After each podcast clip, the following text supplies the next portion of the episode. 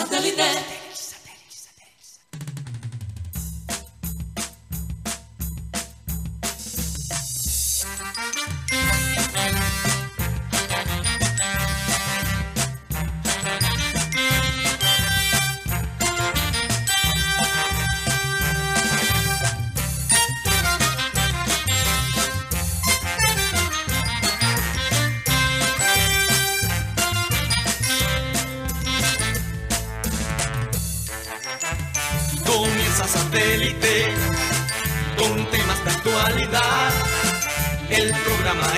Élite de sintonía internacional.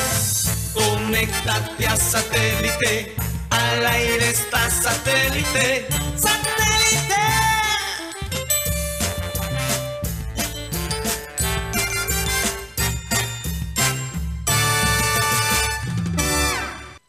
Señoras y señores, bienvenidos a programa Satélite. Muchas gracias por estar con nosotros el día de hoy. Honestamente, eh, para mí hoy ha sido el día más caliente que he sentido en la ciudad de Barranquilla. No sé si son ideas, pero el fogaje que hace allá afuera es tremendo, tremendo, tremendo. Hay que tener mucho cuidado porque, oye, se ha, se ha reportado gente que se desmaya cuando se expone demasiado, a- a- está demasiado tiempo afuera, un poco preocupante para la gente que trabaja en la calle y que y yo te digo, no sé ni qué me da ver todos esos vendedores en la calle eh, aguantándose este calor, eh, los que lavan carros, los que eh, parquean los carros, toda esta gente que el, que el que vende los tintos, Sí. ¿no? Todo el mundo quiere una bebida refrescante y, y de pronto el tinto en la calle ya no es como tan fácil de vender. No, En todo y Por lo caso- menos ya no hay que calentarlo, eso se mantiene caliente. Sí, pero parece que el fenómeno del niño es el que está afectando, el que está hecho que se sienta eh, el calor mucho más y, y por eso es el aumento de la luz, señores, supuestamente. Mientras tanto, mientras tanto Karina fiesta en la oficina de, de aire. Oh, o sea, lo que aire está ganando y todas estas sí. empresas que proveen energía, pues se están haciendo Sí, cuando multimillonarios. sube la temperatura, para ellos sube el billete, entonces. Sí, sí, que haga más calor, queremos más calor. Así, Santo Dios. eh, yo creo que a ellos les encanta seguramente el cambio climático, porque esto no es un tema solo de Barranquilla, es un tema global, Karina, y, y el- los climas a nivel global se van a volver más volátiles. Sí, total. Mira cómo hemos vivido estas últimas dos semanas aquí en Barranquilla. O mucha lluvia o mucho calor. Dos Sí. extremos, o sea, extremos que antes habían, pero no se sentían así. No, y la gente enfermándose porque entran de- del frío al calor, el, el cambio es, es muy fuerte. Y ¿no? con Guayao, oh, la defensa va. La defensa va. Aún más, Sí. aún más. Por estos días, Hay que tomar mucha agua. Los que venden Mucha agua también se están haciendo mucha su pedialite. Pedialitis también. Sí, Bueno, vamos a saludar a la gente de producción, Benji Bula, Tox Camargo, Sara Gueidos, desde la ciudad de Vancouver. Acá en el panel tenemos a Mateo Gueidos, Benjamín Gutiérrez, Juan Carlos Rocha, Yeyito y quien les habla, Karina Y las González. plataformas también, Karina. Sí, No en las plataformas también las vamos a saludar. Mateo, por favor, Ta- háblanos cuáles son. Sí, estamos transmitiendo actualmente eh, a través de nuestro canal de YouTube y nos pueden encontrar como programa satélite. El programa también se transmite estilo radio, Sí. pero de manera digital, eh, por la aplicación TuneIn, donde estamos como Radio Caribe Sano.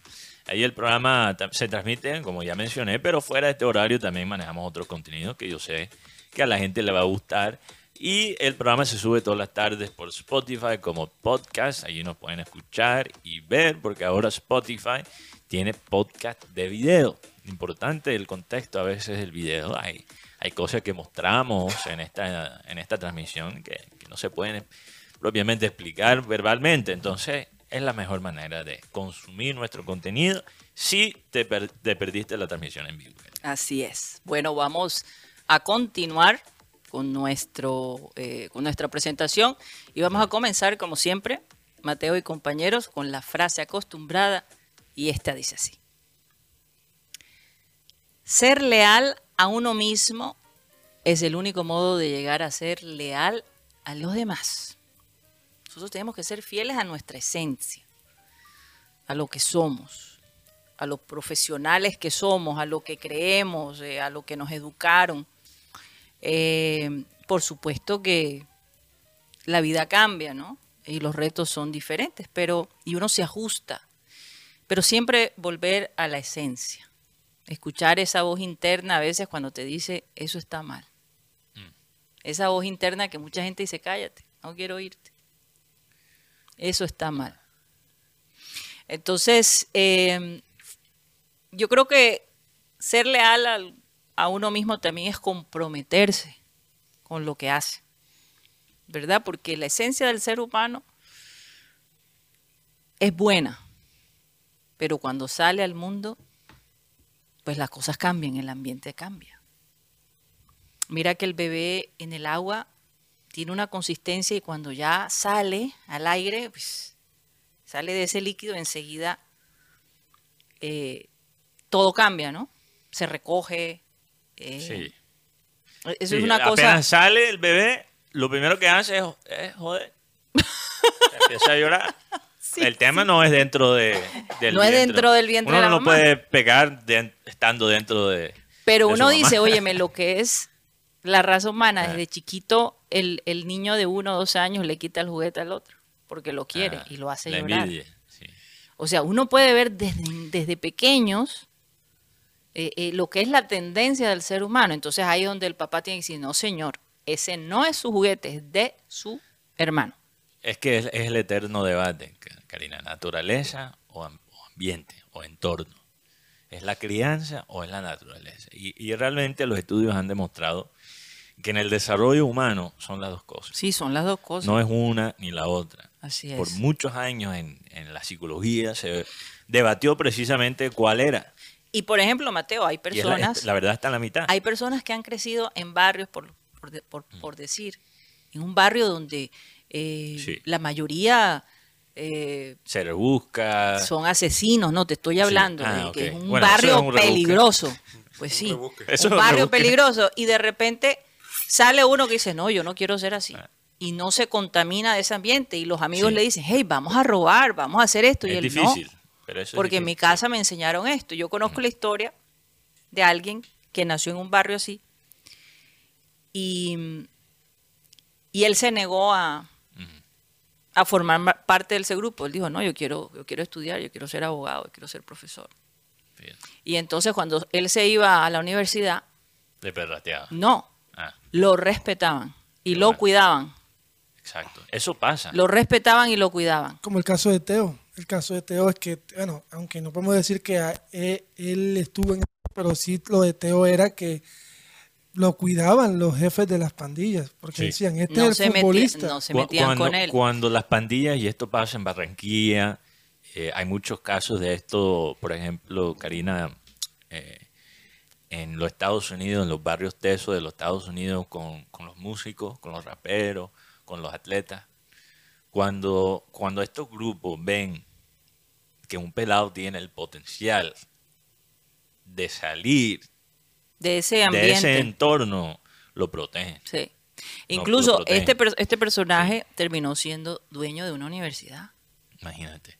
Oye, pero regresando a tu frase, Karina, sobre el engaño, sobre ser leal a uno mismo para poder ser, ser leal a, a A lo los demás. demás. Yo, para, creo que explicar esa frase, yo creo que uno tiene que entender el porqué del engaño. Creo que más veces que no, el engaño es por estar incómodo con la realidad. Entonces, por ejemplo, si tu pareja te pregunta con cuántas personas has estado íntimamente. ¿Y para qué quieres saber eso? Bueno, eso es una eso te- conversación eso te que sí. Bueno, pero eso, Sí, es sí. una pregunta este, justa.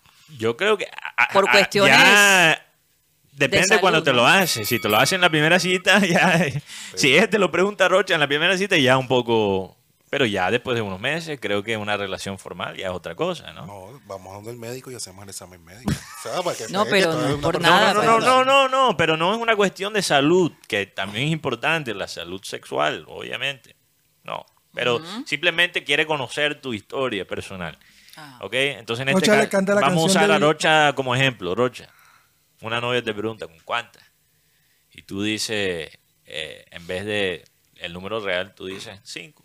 Y son 50. No, no conozco tu, tu historial, Rocha. Tu pero, palmarés. Sí, exacto. Pero para dar un ejemplo hipotético. ¿ok? Si son 50 y tú dijiste 5, estás siendo desleal a ti mismo porque estás, estás mintiendo, estás Esa proyectando. pregunta no se la van a poder hacer nunca a Tiger Woods. Yo creo que ya todo el mundo sabe cuál es el número de Tiger Woods. Pero estás siendo desleal a ti mismo y a tu historia y desleal a la, a la- a la- en este caso, a tu pareja quien te está preguntando. Entonces muchas veces, siendo, para ser desleal a otra persona, el primer paso es ser desleal a ti mismo y tratar de proyectar algo que, que no eres. Sí. Entonces, por ejemplo, por ejemplo, sí. pues cuando vienen jugadores Así es. ¿Qué dicen? que dicen que van a dar Puedes sudar la camiseta. y, y los primeros partidos y no hacen nada. Vende humo. Vende humo. Y por otro lado, también crean unas expectativas. A mí me gusta cuando un jugador llega y llega serio, sin crear ninguna expectativa. Yo vine aquí a hacer mi trabajo. Exacto. Pocas palabras, mi trabajo lo dirá. Pero cuando tú empiezas a oír un- una persona que le hace un poema a la ciudad y, y empieza a decir esto y lo otro, y de pronto con el tiempo se van desperfilando y van mostrando su realidad. O sea, yo a eso le tengo miedo. Eh, eh, Es decir, a mí me gustan las personas cuando se expresan con, de una manera concisa, pocas palabras, profesionalmente, que se notan que están enfocados. O sea, sería, Karina, como comenzar una disculpa dándole gracias a Dios y después terminando diciendo que eres el número uno. Algo así, ¿verdad? Que tú comienzas con algo que, No, pare- o que, o que, aparenta o que bien y después- planteas sí, de una sí. un proyecto, un proyecto de unidad, un proyecto de, de, de- grupo, Hay una frase que me y gusta al mucho, final sí. de repente, cuando empieza a ver como fantasmas por todos lados, se va como desperfilando, como que desdoblando, y la cosa se va, el proyecto que planteó al principio se desaparece. Hay, hay una frase que a mí me encanta. Los árboles, los árboles crecen en silencio. Los árboles, o sea, los árboles más grandes. Es más, Mateo, a y con tiempo, ¿ah? Un a árbol no se vuelve el- gigantesco. ¿sabes? El silencio Sí, sí. te hace parecer sabio, aunque no lo seas. Sí, es que No, pero te guarda, porque si tú le andas... Porque es que la palabra, como lo hemos lo, dicho, lo que pasa, Karina, es que el poder de la palabra, uno tiene que declarar las cosas. Sí, eso es importante. Si tú vas a hacer algo, tienes que verbalizarlo. pero decir cosas Pero creíbles, como también- decía Abel González. Sí, sí, totalmente. Pero cuando tú tienes un sueño, una visión de algo y lo sientes real, Sí. yo creo que hay que a veces verbalizarlo. Pero no puedes exagerar, porque no le puedes estar contando a todo el mundo tampoco tus planes. Es un balance. Quizás te lo tienes que más bien verbalizar a ti mismo, pero si tú andas diciéndole a todo, a todo el mundo Lo que vas a hacer. lo que vas a hacer, yo siento que eso atrae energías negativas. no solamente eso, Mateo, como es mía. aquí en este país, y es la verdad. Y dígame el que no. No, y todos. tú toda sueltas sociedad. una idea Sí. y otra persona te está escuchando y como tú no te pongas las pilas, termina haciendo. A nosotros, a mi esposo y a mí nos pasó. Teníamos sabes, una idea Yo, yo solo suelto ideas que yo sé que, que son que, difíciles no- de hacer. que son difíciles de que copiar. tienen un perfil muy perfecto. A nosotros nos pasó, teníamos una idea, la compartimos con un grupo de gente. Sí, personas. ¿Cuántos años tenían para Eh, darle el Nosotros contexto? teníamos alrededor de 30 años, tal vez. Bueno, Bastante jóvenes, como dicen en inglés, sí. young and stupid. Sí. Pero uno aprende de las lecciones. se puede decir eso en español también. Sí, y, joven y, y, y tonto. y tonto. joven y tonto. Y mm, compartimos con un grupo de personas el proyecto que teníamos. Por cosas de la vida, en ese momento no lo pudimos hacer. Y a los seis meses ya esta persona tenía ese negocio montado. Ni más ni menos. Pasa. ¿Hizo plata? Sí la hizo. Y nosotros, wow, nunca, nunca desarrollamos la idea, pero esta persona, uno pensando que esta persona eh, te lo pidió por dar un consejo y resulta Sí. que terminó dándosela a su hijo para que desarrollara la idea. cazadores de ideas. Pero tú sabes que yo tiro también buenas ideas porque yo sé que no las voy a hacer.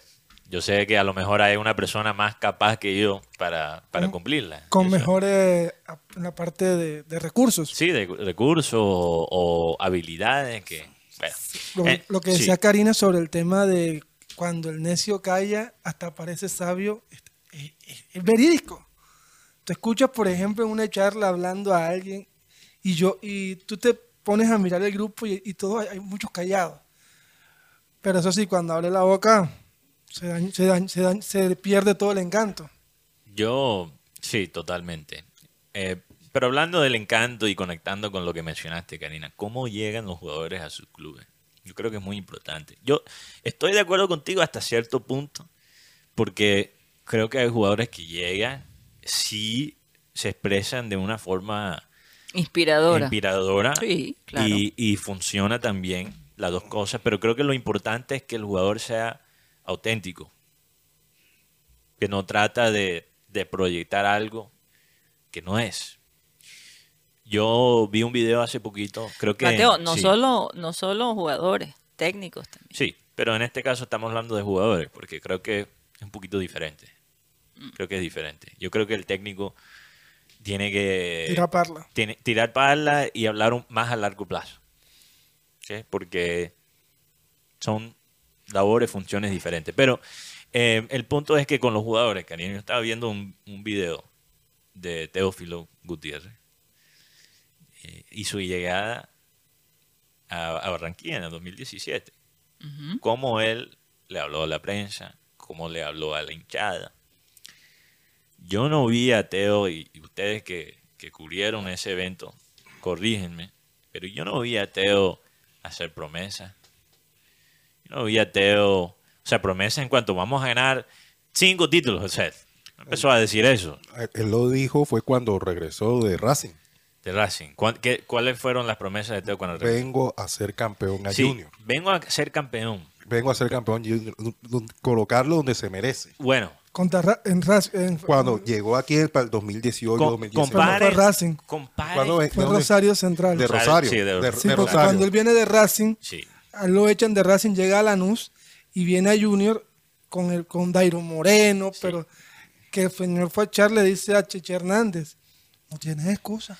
Pero, pero, eh, ok, hizo una promesa en cuanto a ser campeón. Que sabemos que eso es lo que Teo espera, no solo en Junior, pero en todos los clubes donde él juega. O sea, básicamente ha ganado títulos en casi todos los clubes donde ha jugado en su carrera. Son pocos donde no Sí, sí. ganó. Sí, la Copa de Turquía ganó. En, en Rosario no ganó, Cruz En Azul. Turquía ganó. en Cruz Azul ganó la, ganó la Copa de México. Y estuvo Jugó con Amaranto. Estuvo un gol. imagínate. Perdón. Sí, él jugó con Amaranto. Amaranto. Claro, en Sí. esa final que todavía la gente en Cruz Azul recuerda y dice, palabras más, palabras menos, ¿qué le pasó al técnico que sacó a Teófilo Sí, Gutiérrez no, en ese eh, la- momento? eh, yo- ¿cuánto tiempo duró Teo en Cruz Azul? Creo que menos de un año. Año. Una vaina así. Y la gente allí todavía lo recuerda. Pero bueno, el, el punto es que Teo, comparen la llegada de Teo con, por ejemplo, la llegada de Quintero. Ay, Dios mío. Venga el que quiera, que lo, aquí lo vamos a explotar. Lo vamos a Menos, reventar. eh, No, me acuerdo. Vamos Explotar. a explotar, sí. Reventar. El que venga aquí lo vamos a explotar. Por eso digo, es que yo me acuerdo de la llegada de, no, de Quintero. quizá quería reventar otras cosas. no sé. Quinte- Quintero, que, que- que el avión de, de la familia Sí. Charto, ese show. Teo, que- Teo más que todo se enfocó en un punto, creo yo, en esa rueda de prensa. Yo sé lo que significa estar aquí, yo sé lo que significa ponerme esta camiseta y yo sé lo que espera la gente y eso es ser campeón. Eso no es textual, o sea, estoy resumiendo más o menos lo que él dijo, pero fue básicamente Pero, así. pero una, cosa, una cosa sí es cierta, perdón, Guti. Una cosa sí es cierta. Teo hizo que respetar al Camerino de Junior. Hizo respetar los colores. Inclusive muchas veces en rueda de prensa él manifestó, porque yo estaba ahí, dijo, lo que pasa es que aquí han llegado muchos jugadores que no saben ¿Dónde están? dónde están. Es más, es más, yo recuerdo que la frase fue es, aquí no hay más nada que decir, hay que ser campeón. Recuerdo que unos días atrás había llegado Jimmy Chara Jr. Recuerdo también esa presentación fue muy bonita y todo, pero es que la de Teo rompió esquemas y ver a Teo nuevamente con la roja y blanca, eso fue algo que impactó tanto. Ay, vamos a ser claros. Teo, una- puso a jugar a, a, a Chará. Chará creo que jugó el mejor fútbol de su carrera con- Y- al lado de Teo. Si tú Sí, escuchas está hablar a Chara, y- Chara dice, con, con Teo parece que nos conociéramos desde antes, porque el equipo, una compenetración, pero uno, uno escucha hablar a Teo y uno dice, Te- Teo argentino, el Teo turco, el Teo portugués, pero donde hemos visto el Teófilo auténtico es aquí en Barranquilla, en el Junior. Aunque en Argentina era un lanzador de flores, era un crack y todo, pero Teófilo aquí se, se vuelve la calle. En cambio, en Argentina es andaba con el, con el presidente Kirchner, con el presidente Santos. Entonces, yo creo que Teófilo ha pasado todas las variantes. Y recuerdo una que no se me olvida. Le preguntaron, Teófilo, ¿usted por qué no ha llegado? Porque tengo permiso todavía para llegar a, a Argentina. O sea, ¿Quién uno- le preguntó? Un periodista de, Fox. Sí, ¿Regresar a dónde? A River. Mm, pues, Fue a River, sí, fue a River. Cuando él llegó, después de la, del Mundial, si no estoy mal, él llega allá y le dicen, pero Teo, no hay- este, ya el equipo está entrenando hace tres días. Yo tengo permiso hasta mañana de llegar. Bueno, el punto es que, bueno, para conectar con algo Creo. que es, que es eh, relevante, ¿no, Karina? Eh, La pero- remontada pero- de, pero de tú- Cali ayer a Unión. Pero tú sabes cómo le dicen a Teo ahora. Oye, pero ¿Qué? parece que todo el mundo está remontando con, la- con Sí. Unión. Vamos a ver qué le pasa a Cali después Bueno, de esa remontada. Junior no remontó con Unión. No, no, no. Eh, No, pero Él no la- a otro equipo de Cali. no que se la montó Unión. Sí, Se la se la montó, Se la más montó, bien. sí. y no la sacó. A Teo ahora le dicen el viejo Ah, en Cali. en Cali. El chino Sandoval. Estaba viendo esta madrugada una Eh, entrevista que le. Que le estaban haciendo en AS Colombia. No, No, no había que tenido la oportunidad. ese sobrenombre. Le- Porque Teo se cree de 25. El viejo, sí, sí. No, además lo que aporta Teo al Deportivo Cali. Ayer no fue a Santa Marta porque le estaban dando descanso. Porque seguramente el hombre se está guardando para el próximo viernes acá en Barranquilla. ¿Vos que no? Mira. Cali, Cali nos igualó en puntos con Sí. un partido menos. Y yo creo Un que. partido menos. Creo que un partido menos. Un ¿no? partido menos, Sí. claro. Tienen 13 y Junior ha jugado 14. Ay, no. Mira, ojo con Cali este año. En un semestre donde los grandes los veo débiles, donde los mejores equipos son equipos con muy poca experiencia, equipos como Águilas Doradas, por ejemplo. Yo creo que un equipo como Deportivo Cali que tiene las dos cosas, tiene jugadores jóvenes, tiene eh, experiencia como la de Teo, tiene un técnico que parece se está ganando como la hinchada después de una llegada un poco eh, controversial, Guti, por, por la equivocación del directivo, del presidente de Cali, que lo llamó Cheche. Cheche Hernández en vez de, de, de Jaime la de la Pava, sí. Pero hay un O jugador, sea, así comenzó mal, mal presentado, pero el hombre ha dado la talla. hay un jugador que se llama Juan Castilla. No sé, no sé si te acuerdas de este jugador, Mateo y Karina y Rocho. Este jugador que estuvo en la sub-20, Sí. que el Cali se lo contrató. Si no es por él, el día de, el día de ayer el partido se va de goleada para, a favor de la Unión. El técnico lo mete y el jugador fijó al lateral del equipo, el, el Unión, y fue salida constante y por ahí llegaron los goles con que el, con que el Cali le ganó a la Unión cuatro goles por tres. Una remontada bastante parecida a la de Junior América. Sí, 3 a 1 estaba ganando Unión. Lo único Y que... esto confirma básicamente el descenso de Unión, ¿no? Mm, No tanto. No tanto de Unión, pero sí enreda bastante a otro equipo costeño también. Enreda a Jaguares. A Jaguares. Oye, el Deportivo Cali llegó a cuatro partidos que no pierde, porque su último partido fue frente al, al América, que lo goleó 3 a 0. Claro, un, parti- un partido que mereció ganar el Deportivo Cali los primeros minutos, los primeros tiempos, pero lastimosamente para el Cali el América tuvo al señor Ramos, al viejo Ramos, como pues si estamos hablando de quién le dice viejo, viejo Ramos, y ahora el América de Cali está bien, aunque hay un problema en estos momentos, porque recordemos que Lucas González, el técnico del América, era el técnico de Águilas Doradas hace seis- meses. Sí. El hombre rescindió el contrato y parece que Águilas dice, a mí no me van a tumbar ¿Cómo así? mandaron esto a la FIFA, una indemnización por el contrato, porque no cumplió el contrato completo. Bueno, Ah, tienen que pagarle al, Al- a Águilas. a Águilas, sí. O Las sea, está, Águilas, está siguiendo un billete a la América. al por América o a Lucas González, pero siendo un billete. Así que el fútbol colombiano sigue de- no solamente en la parte futbolística, sino también en la parte de... de- de- Pero, ¿Y por qué hacerlo ahora? ¿Y bueno lo hicieron antes? Buena pregunta, Juan Carlos. De pronto. Preguntémosle a- esperando el- Cosas que pasan en nuestra liga Ah, co- y ahora cómo está embolatado lo de Tulio. Oye, Juan Carlos, ¿cuándo se va el Junior? El Junior se va, hoy es miércoles, se va mañana. Ellos viajan, eh, viajan por avión. Ajá. Estuve averiguando. eh, Y ya se sabe quiénes fueron los convocados. no, todavía no, se sale, se sale hoy. Pero el tema es que estuve ahí hablando con, con mis diferentes fuentes y digo, oye, loco, yo estoy preocupado porque la verdad, el profe Arturo, con todo el respeto, está inventando mucho y le está dando mucha confianza a los pelados. Porque Bueno, me, me diste una cosa que es mala y otra que yo veo como algo bueno. Sí. sí, pero en estos partidos son los partidos de, que hay que sacarlo- Decisivos. Decisivos que, que ¿Por qué valen la no ir a la fija? Es lo que... Mira por lo ¿Por menos no la expulsión de, de John Vélez. Si la fija es mala. Ese es el problema. Eh, Sí. el caso del muchacho Mendoza. Mendoza jugó bien ese partido frente a frente a Torima. Para mí fue la salida constante del equipo, Rocha. Fue de lo mejorcito de ese equipo. Lo que pasa es que... Jugó mejor que Vélez. Pero, Y la marca, pasa es que él no tiene la, la supermarca que puede pero tener. Junior, Junior ha perdido lo que era la, el mediocampo. Oye, era- Mateo, a mí me gustaría que tú repitieras la alineación tuya. La que sugeriste el día de ayer.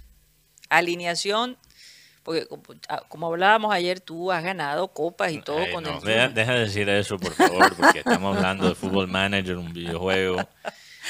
Por favor, eso Y no ponte- significa nada. Oye, pero por lo menos, No porque quiero sería que el la colmo gente- que no ganaras igual como No, en la y yo, realidad. yo no quiero que la gente llegue a una conclusión que realmente aquí en este programa pensamos que eso es igual a ser técnico. Perdón. Es algo, es Dios, que te puede enseñar mucho. Sí, sí, sí, sí. Eh, es una gran herramienta. Los mismos técnicos profesionales a nivel mundial lo usan para experim- experimentar con sus ideas, buscar jugadores, etcétera. Pero no es ni cerca la realidad.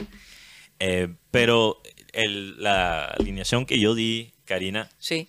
ayer es eh, Mele, Pacheco, Walmer.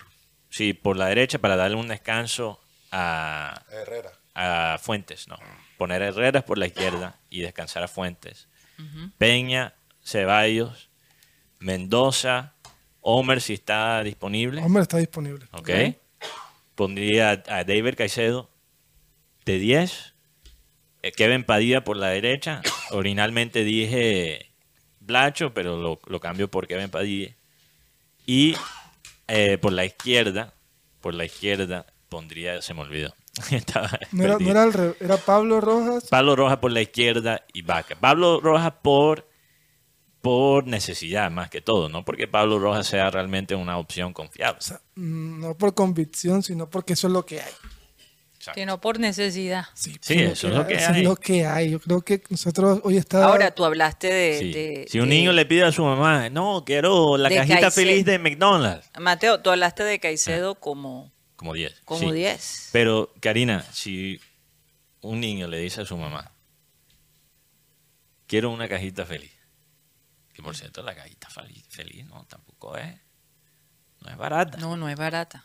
Son como, creo que por lo menos 20 barras por ahí. 25 creo que es, Ok. no estoy Y la mamá dice, no, tenemos una cajita feliz en la casa.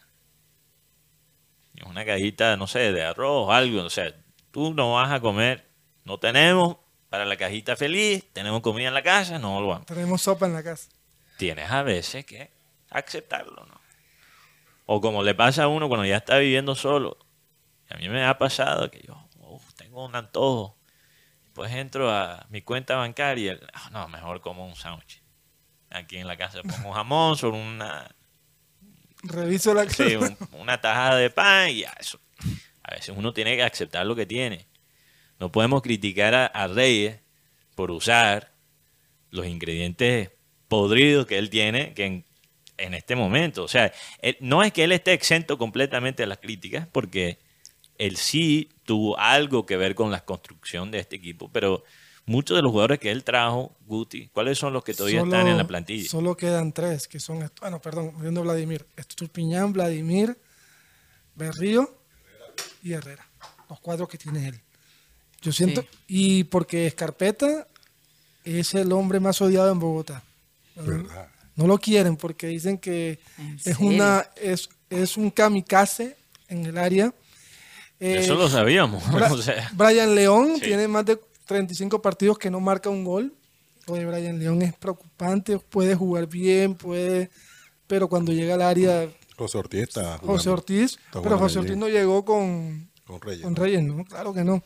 C3 es goleador, figura, aunque por este año lo renovó el equipo de Medellín, pero ya empezó a botar unos goles bastante, Importantes. bastante junior. Lo que Lo pasa botó. es que con el Junior se ha perdido lo que era fuerte anteriormente, que es el bloque defensivo. Sí. Hoy en día Junior ya no da esa seguridad en defensa. pero Rocha, es lo que hablamos hace, creo que el lunes. El fútbol es una manta corta. Para tapar una cosa vas a descuidar otra. Tú no puedes cubrir siempre todos los, los frentes, al menos que sea Guardiola y tienes toda la plata del mundo para construir el equipo de, los- de los mira lo que- sueños. mira lo que pasó en el partido, ahora el último, que se perdió aquí con el Deportes Tolima. El equipo quedó cansado. Total. Pero muchos van a decir, no, que es el tema de los viajes, el viaje largo, que no tienen el, el- el tiempo de recuperación. Sí, pero el calendario igual es para todos.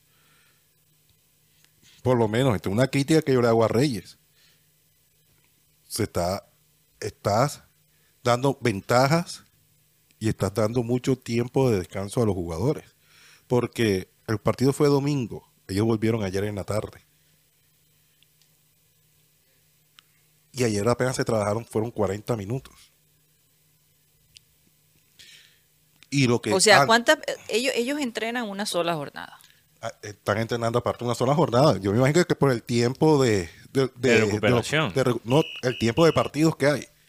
Y esta es una semana, por decirlo así, no, no es tan larga porque el partido es viernes. Sí. Es viernes, además tienen que viajar a Montería.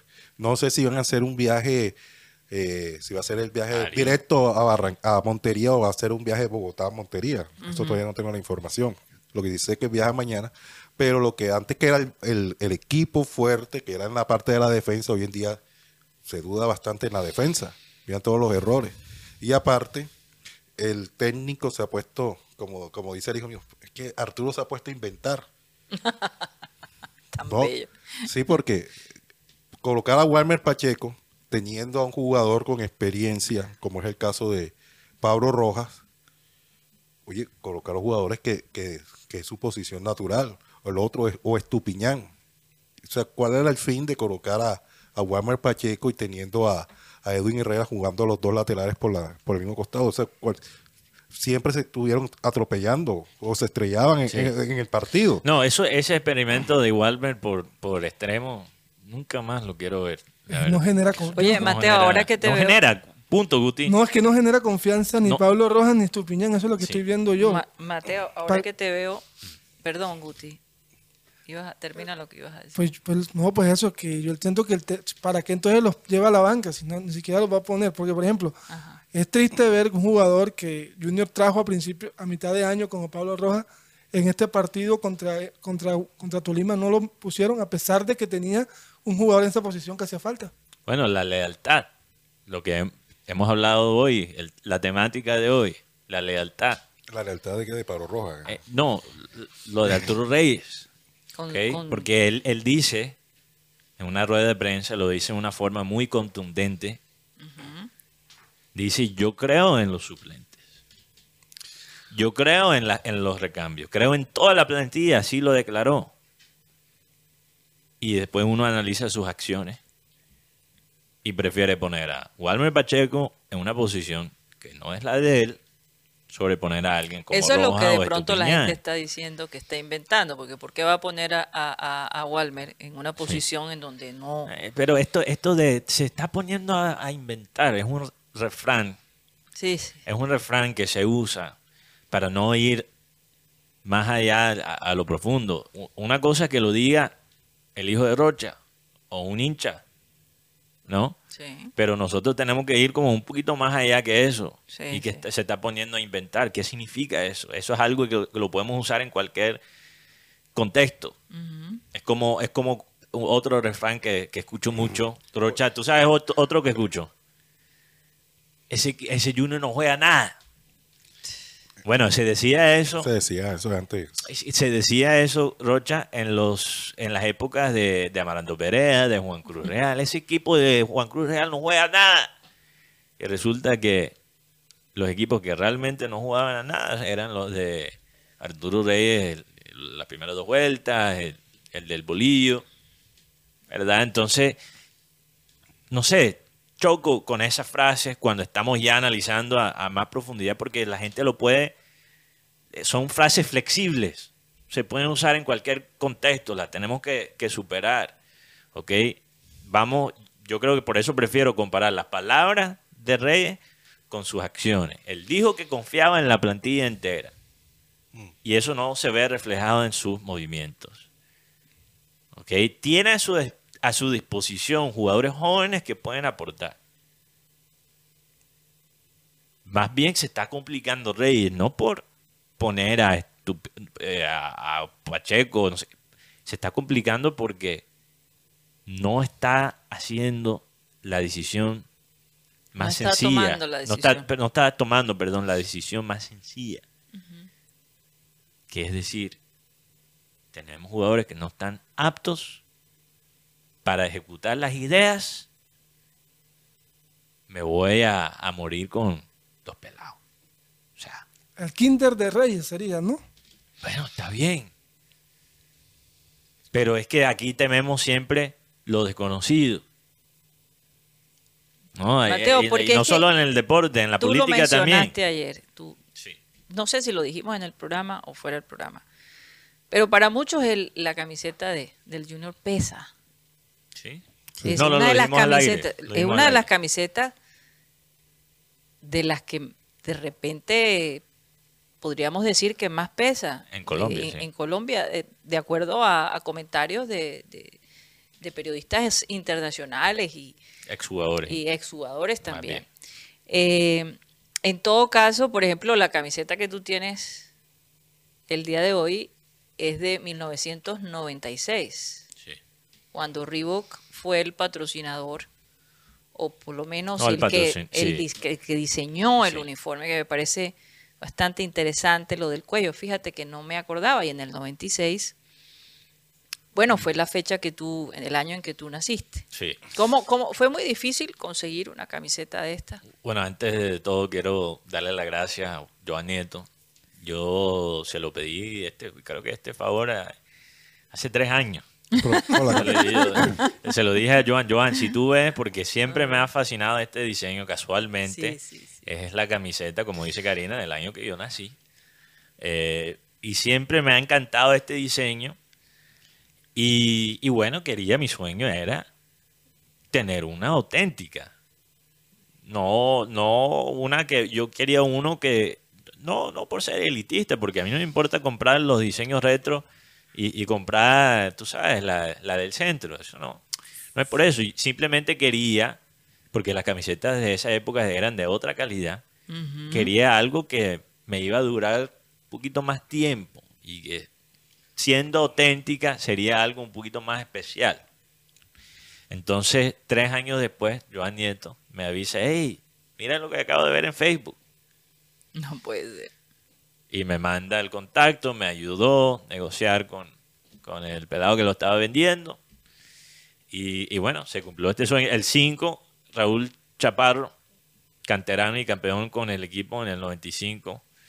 Eh, y bueno, este año creo que Junior ganó la, su único título internacional. La Copa Reebok. La Copa Reebok, que bueno, no cuenta. Además, creo que era una copa amistosa más que cualquier pero, otra pero cosa. tremendos equipos que enfrentó. Sí, tremendo equipo. O sea, todavía es un dato curioso, en la historia de, del Junior. No la gana cualquiera. No la Sí. gana. ¿Cuáles equipos? Recuérdame. Un ¿Cuáles estaban? brasilero. No era Palmeiras. Estaba Palmeira. Borussia Mönchengladbach Imagínate. Imagínate.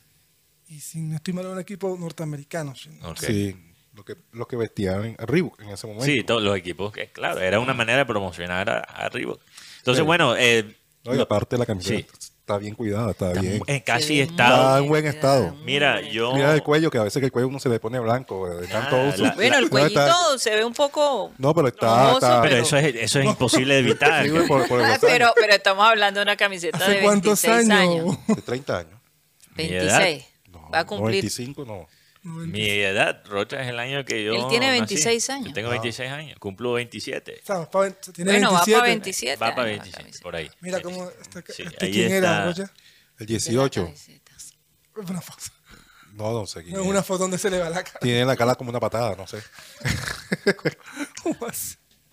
Ay, Pero bueno, como es Remember Time Raúl y, Chapar- como, y Raúl- como Joan me ayudó a conseguirla ayer, quise Sí. traerla aquí al estudio para compartirla. Hombre, Yo- ya yo no- la, la- la realidad es que no la voy a usar mucho. Esto es algo como que va a ser casi como un tesoro para mí. Lo voy a guardar Lo como va a decir para... a Raúl que te la firme, ¿no? Puede ser. En algún Sí. momento, sí, sí, sí, sí. sí. Yo Pero ya, de si, si Tú me lo tienes el firma... contacto, Rocha. Sí, sí, claro. Pero, Rocha, lo que pasa Él con la es firma- profesor de la sub-20. Ah, No ok. puede ser, eso hay que conseguirlo. Imagínate. Mateo.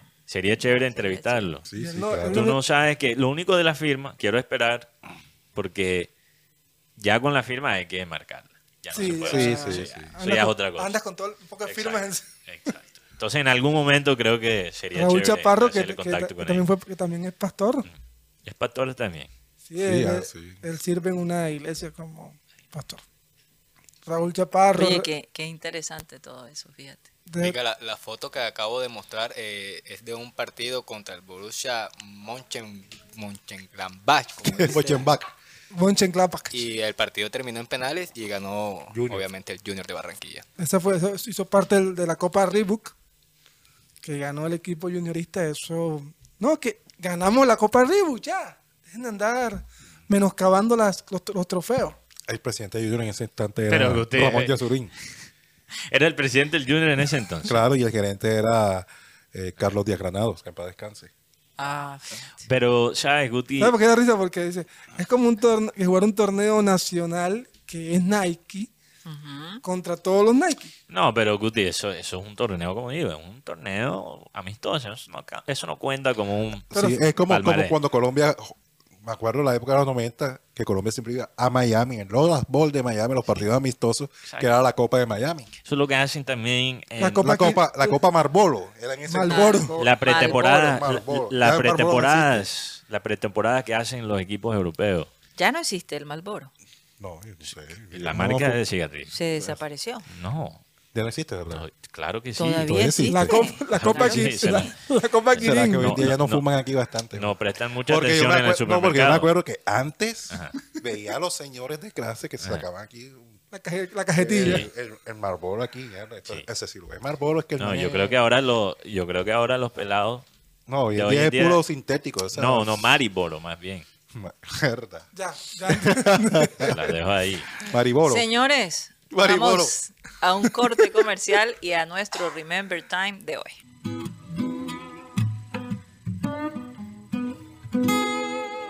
Miren, la gente cree que yo he exagerado cuando acuñé esa frase de que las mujeres en el río piden el amor por piedad, que me, me- me tocó con César tener que re- retractarme un poco porque da la casualidad que la hermosa esposa de César es de Río Y azafata.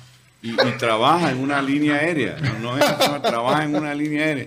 Yo nunca me había sentido así tan avergonzado porque me pareció, pero yo lo, cogías que, yo perdida. lo que quiero es darle un piropo a, a- a- eh, para mí eso de que las mujeres piden el amor por piedad es un piropo para la mujer de allá porque es que es, es romántica. eh. Tú llegas a un supermercado, por decirte, o, o- o- o a una supertienda, como decimos nosotros acá, todos los supermercados, eh, eh, y, y dice, yo quiero esto, esto, esto. Y la persona, y la muchacha te está despachando y te está, y te está mirando a los ojos así con, un- con una vaina así como, vente conmigo, yo te llevo Vente casa". conmigo, vamos para mi casa. ¿Sabes que eso sea aquí en Barranquilla? Que uno esté por decir, viejo Marenco, vamos a poner un ejemplo. Pelado Marenco tirando en la caja de un supermercado, aquí está en la Olímpica y tal. Y llega la pelea y dice, señor Marenco, usted me puede hacer el favor de hacerme pleja. Y tal. O sea, más o menos así. Bueno, a mí no me dijeron eso. Yo te No. estoy hablando, no, Es la mirada, esa Ah. mirada envolvente, que de, de- de- de- como decir, me alegra que estés aquí como extranjero. te insinúa con la mirada. Yo no le puse el morbo que, que le puse después cuando acuñé la frase, de que, porque a mí me pareció que aquella chica, eh, eh, éramos un grupo que llegamos ahí y ella se quedaba mirándonos así como, oye, esta gente, y nosotros riéndonos y O sea, el, el- el man que llegue, así sea un man así barro de carátula, tipo Lucho Torres, también. yo- Tú eres un personaje mágico para ella, porque primero porque todas las, las mujeres son bonitas, yo no sé qué pasa ahí. Tú, Tiene magia, tiene magia. Tienen magia. Y la ciudad es, es- es erótica y hay un ambiente allí de fiesta, de alegría como nosotros.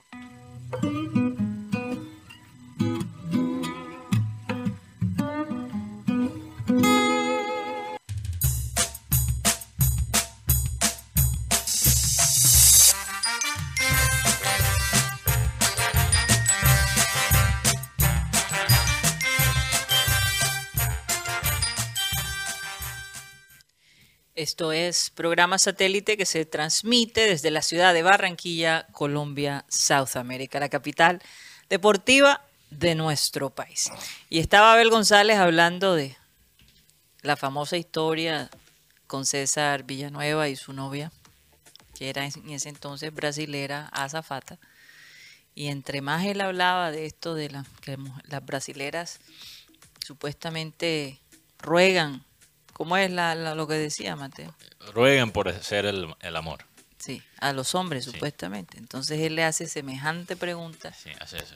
y, y entonces a medida que va diciendo las cosas, la, la sigue, me- sigue metiendo la pata más y más y más. Decía que las mujeres piden que le hagan el amor por piedad. Por, Por piedad. piedad.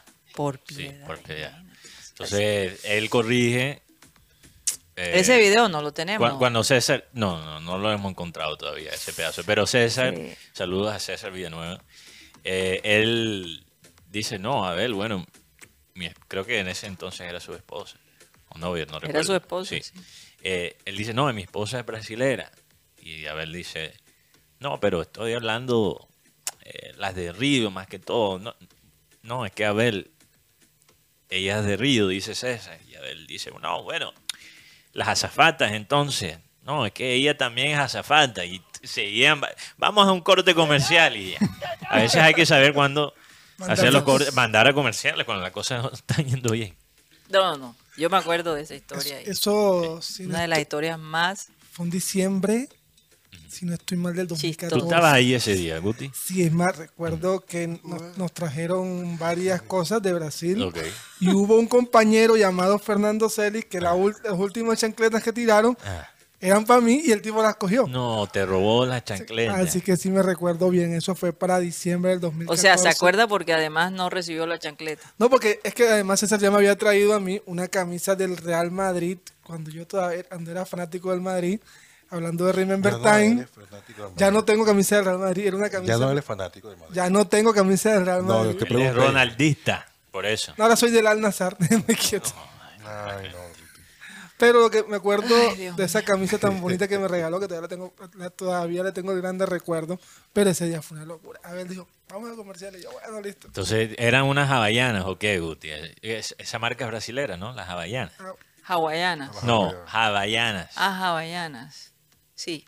Creo que es sí, brasilera. sí. Creo que Es sí. que en esa época recuerdo que llegaban regalos y uno tenía que estar pendiente de, de- de ese, de ese compañero porque... Regalo y comida. ah, no, las comí. Había unas muelitas en, en ese, pro- Sí, sí, de sí. ese programa. Oigan, estamos a nombre de Unilegal, esta empresa en el Caribe colombiano que te puede ayudar si tienes un problema legal. No sabes cómo normalizar tus predios, eh, qué derechos tienes en tu empresa, cómo divorciarte, cómo comprar un automóvil o cómo crear una empresa, Unilegal te puede asistir. Llámalos al 324-599-8125, 324-599-8125, el costo 25 mil pesos y por espacio de 45 minutos un asesor de Unilegal te podrá atender. Unilegal. A nombre de quién más estamos, Mateo.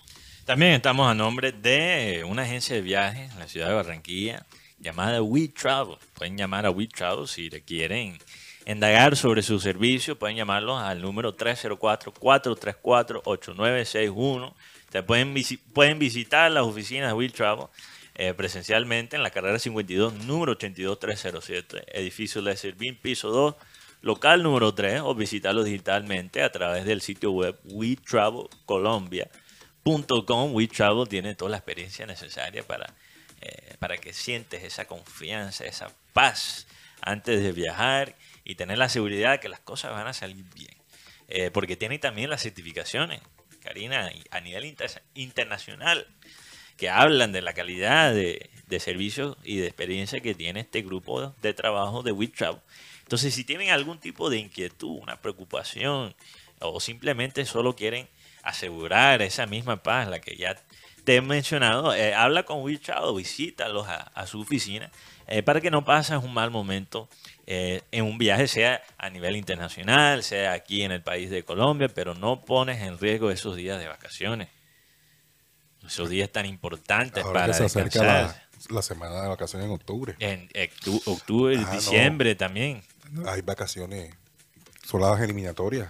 Claro. Imagínate. Oye, ahora en aquí. octubre no hay la semana de... Por eso, en esa semana, va a ser la Uribe. semana de, de eliminatoria aquí en Barranquilla. O sea que eso va a estar aquí Ay, lleno acá en la Dios. costa. Semana de Uribe y vamos a tener que ver a Par- Mateo Uribe.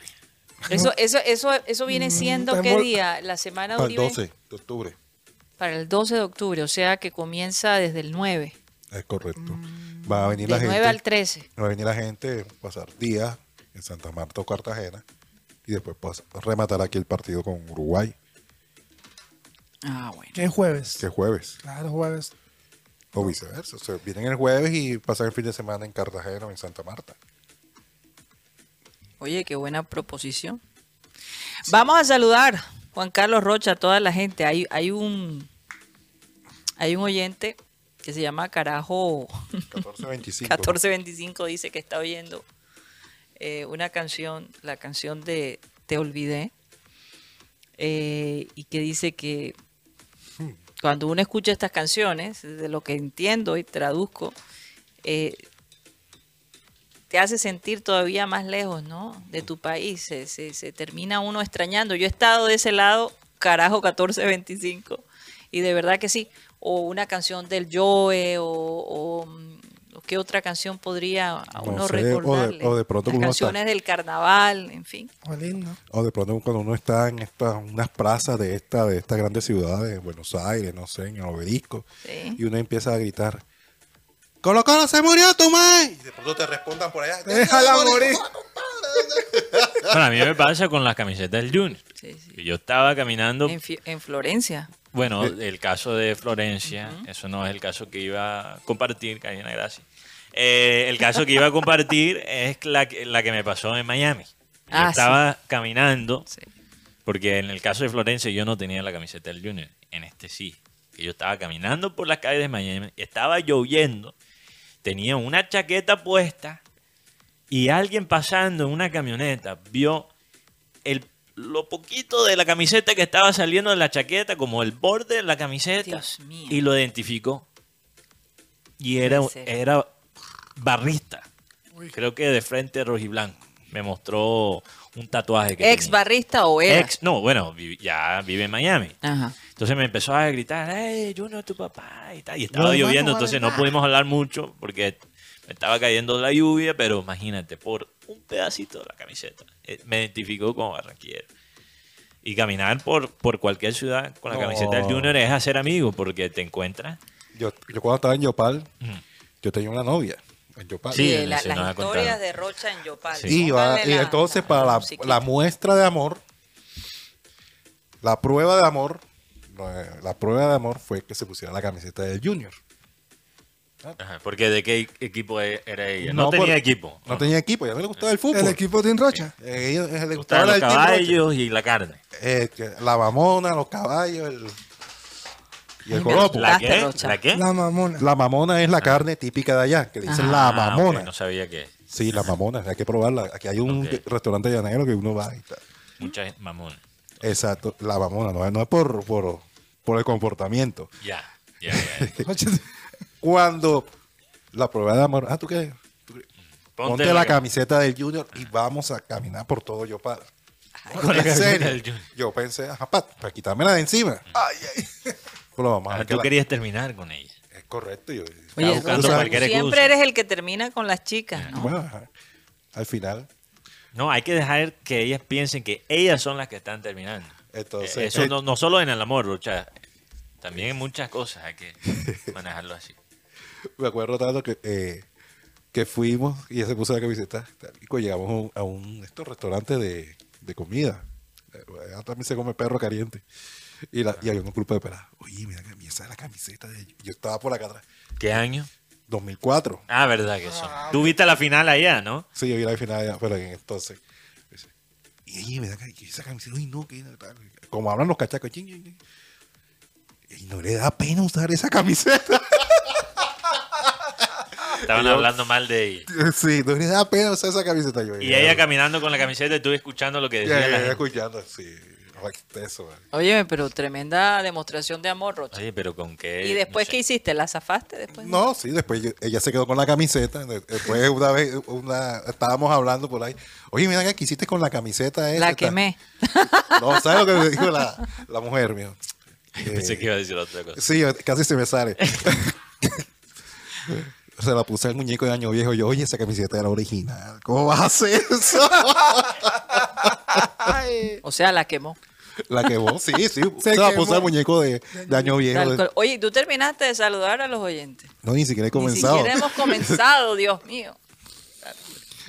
Un saludo para Milton Zambrano, siempre hay pendiente. Johan Nieto, eh, en sintonía del Paseo Bolívar con La Paz. ¿Cuál es La Paz? ¿En la calle 39 o la 38? Pregúntele porque.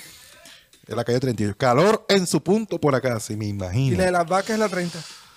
Fernando Huelvas, un saludo también para Juan Carlos Gómez Quinto, desde Soledad, desde la soleada calurosa Soleada Bogotá, por estos momentos. Calurosa.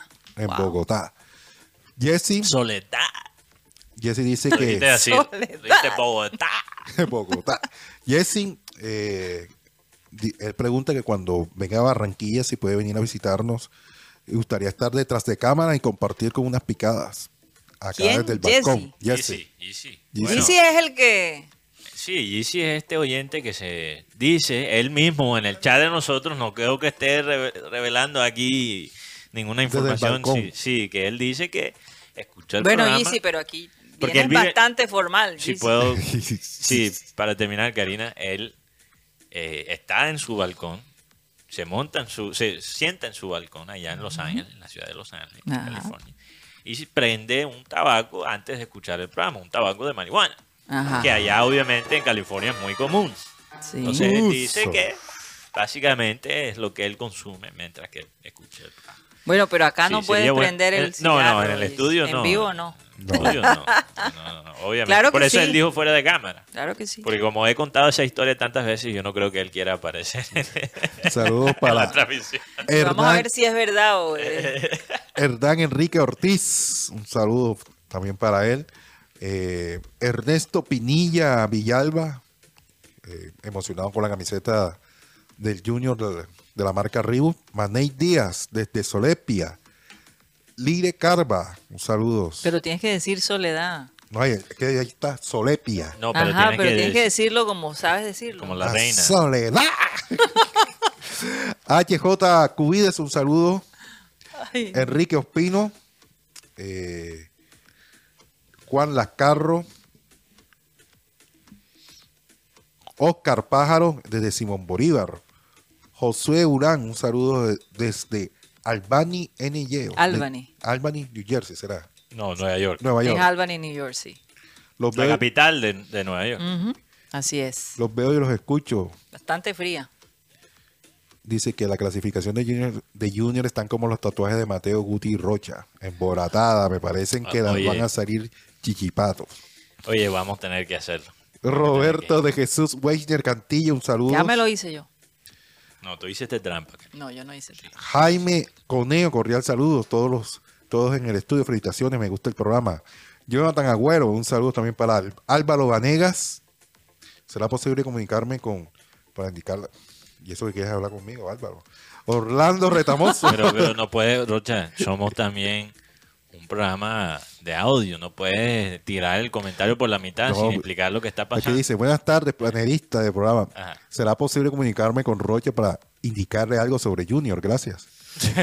Bueno, De tenemos verdad. el número, vamos a recordarle a la gente, tenemos El número un de WhatsApp, número de. WhatsApp de satélite 300 716 0034. Tampoco le vamos a tirar aquí el número de Rocha, porque imagínate, ¿Te imaginas eso? eh, él es famoso, entonces la gente lo va a Orlando a- es el número de Rocha y. Sí, te van a boletear. Como el número de Maluma que, que supuestamente le escriben y, y él contesta. Tú sabes que el hijo mío, Juan Ah. Sebastián, está ahora está de piñú.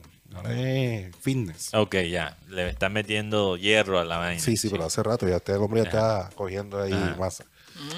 Entonces, Qué lo- bueno. Para los flacos demora un poco más, yo lo sé por experiencia. Juan, la verdad. y cuando, Ten- cuando- ten No fe. pierdas, sí, no pierdas la esperanza. Exacto. No pierdas la- No pierdas la fe. Comer mucha proteína, eso sí. en, en- Chuchería, puedes comer chuchería. No en el gimnasio le dice, le dice, hey, mándame saludos a tu papá. Y yo, aquí, ¿tú de dónde conoces a mi papá? Si, si mi papá ni de vaina, Sí. joda, levanta el codo. no, sino que lo veo en satélite. Ya. Saluda a la gente del gimnasio. Bueno, Ernesto Pinilla Villalba. Saludos también para Harold King. Sacramento jugaba en ese equipo en el 95. John Villalba. Saludos también para Eduardo Pimienta. El jugador de la foto es Víctor Miranda, mediocampista del año 96. Mm, Ah, claro, ya lo recordé. Víctor Víctor Miranda, Miranda. jugaba mucho con no puedes decir, ya lo recordé cuando. Ya pasó la foto. O Ya, sea, Ya, ya lo dijo el oyente. Sí, pero por uno por la foto, No, era difícil identificar la cara. sobre Sí, todo porque sí. no se ve. Sí. No se ve, no se ve. Henry Borges, un saludo también para Jorge Oliveros desde Sabana Larga. Estamos modo Corraleja. Uy, bacano. Rafael Alberto Acosta Pacheco, saludos desde Santa Marta. Marelvis Leal Ortega, saludos cordiales. Desde La Chinita. Uh, barrio de Teo. Sí. Samir Góngora, un saludo también para. Oye, Samir hace rato no, no, lo- no lo he saludado, no, o, no tra- o no reportaba sintonía. Carajo 1425. Sí, que ya lo mencionamos. Alex Rodríguez Bolaños. Wow. Ah, ok, Bolaños. Yo iba a decir Alex Rodríguez. A-Rod. Imagínate. Sí. Eh, Freddy Noguera, saludos a todos ustedes desde Acarigua, Venezuela. Sintonía to- total. Ayer, ayer recordamos al tío Freddy. Sí. Me imagino que le gustó la historia que conté. Erwin de las Saras Caucil, también un saludo para Fran Elías Ariza Hernández desde Santa Marta. Dice que Arturo que deje de improvisar. Marlon Cabrera, un saludo también para él. Jorge Enrique Pérez Barros, en sintonía. Carlos Jaimes. La Paz es la carrera 40. Saludos al panel. Ah, viste, la carrera 40, no la 32, calle 38. Saiz Zabaleta, Sí, Guti, Guti Guti- sabe cuál es la 38. Sí, conoce la 38. la muy bien. 38 con 38. Sí. Avenida de los Estudiantes con calle 38. Ok. Sí, porque la carrera 38 era la Avenida de los Ah, Estudiantes. no, Entonces, después, de cada, cada vez que yo le hago el chance a Guti, de regreso a, a casa, después de los partidos en el Metropolitano, eh, pide que, que lo dejen en la 38 con 38. Saiz Zabaleta desde Y después me dice, yo te escribo cuando llego y se demora dos horas, ya sé por qué. saludos Sí, del sí, pibe, escucha. saludos del pibe del barrio El Parque. Oiga. Medardo Ortiz, un saludo también en sintonía de Montería. Abrazos al set. Juancho, abrazos desde San Agustín, Florida, firme con satélite Junior, tu papá. Ronald Forero, saludos desde Meripilla, Chile. Felicidades por el, por el espectacular programa. Son los reportes de sintonía hasta el momento. Oye, aquí tenemos un gol.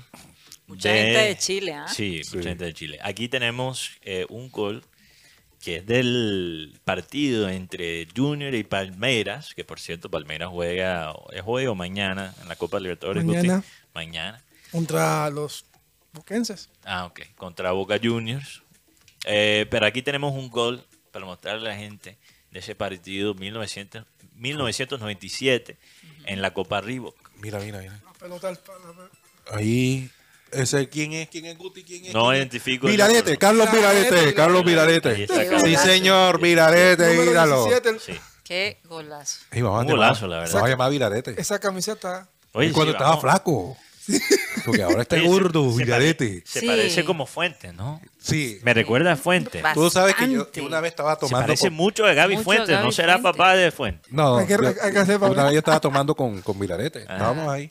Me dice, no, imagínate tú, cuando yo jugaba en Nacional, no sé si recuerdan cuando Miralete estaba en Nacional, a él estaba en la esquina jugando dominó. Ok. Aquí en Barranquilla. no, en Santa Marta. O en Santa Marta, ya. Y llegaron unos señores en las motos. Ay, Dios.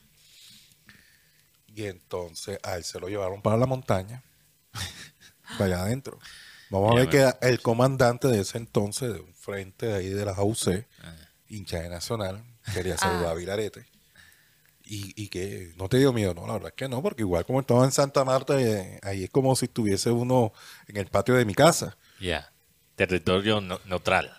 No, pero imagínate, yo me imagino el susto. que No, que, que el patrón necesita hablar contigo. Yo, Es que eso, cosas que los Cuando- jugadores de antes tenían que lidiar. Sí. Muchos jugadores del Nacional, recuerden. Re- y muchos jugadores del América. Nacional. Y de América. de América. No, que fulanito te quiere saludar. Muchos de ellos tuvieron que visitar al, al capo. Claro. Imagínate. Y ahora en Junior, ven en mi avión. Nos encontramos en una cava. Dios mío, Filarete. Carlos Vilarete muchas veces cuando jugaba con el Junior, contra Junior se hacía unos goles, esos clásicos con el Unión Mandarena cuando estaba con quién, con la Puya Sureta creo que era, Era, así. era Puya, era el Mono Herrera y era Filarete, el tridente. Que los tres estuvieron en Junior después. Los tres estuvieron en Junior después. Es más, yo recuerdo de esa, tri- eh, de esa triplete, de, ese trío, una goleada al Deportivo Cali, donde la... ¿Cómo es que se llama la brisa, Rocha? ¿Cómo que le La decían? loca, La loca. la loca, la loca. La loca había, había- perdón, el morrito, había un morrito donde la bola pegaba y engañaba a los arqueros. Oye, pero hablando de las Libertadores, porque hay que tocar el tema, hoy tenemos partido entre Fluminense e Internacional, partido entre dos equipos brasileros. Eh, sabemos que este torneo, el torneo de nosotros continental, se, prácticamente se ha convertido en un torneo brasilero. Eh, el único representante de un país que no es Brasil es Boca Juniors. Eh, lo bueno es que, ya lo hemos hablado, como sea, un colombiano va a quedar campeón Así es. de la, de la Libertadores. Entonces, por ahí estamos representados. Hay un colombiano en todos los equipos. ¿Cómo, ven, ¿Cómo ves eso, Guti, entre Fluminense y Internacional? La llegada de Ener Valencia y de Sergio Rochet le ha dado una fortaleza al equipo del Chacho Coudet. Pero Fluminense se ve un equipo muy fuerte. Yo creo que es el equipo a vencer. ¿Y cuándo va a ser el título si no es en este momento? Tener a Germán Ezequiel Cano, tener a Nino, tener Que a- eso, eso es punto de ahí débil de, de Fluminense. Es, es el éxito a nivel internacional. Lo- los otros hinchas de, de Brasil se burlan de, de Fluminense. Dicen que Fluminense es un equipo pecho frío, básicamente. Sí, yo, yo creo que ahora, bueno, estos dos, estos dos este- esta llave, si tú me dices esto al principio de Libertadores, yo digo, bueno, listo, este partido estaba listo para Fluminense, pero como está jugando el equipo Inter, la llegada de Ener Valencia le ha dado una, una jerarquía en ataque a este equipo y tienen a Hugo Mayo, jugador español, o sea, tienen una banda bien armada. Y yo creo, y me voy a, a- arriesgar, que de esta llave será el campeón de Libertadores. ¿Tú crees que va a ser, o sea, esta es la final La- para Benjamín? Es una, fin- es una final an- anticipada. Adelantada. Siento que Palmeiras está bien, es un equipo bueno, tiene a Richard Ríos, jugador colombiano, pero se va a meter a Boca.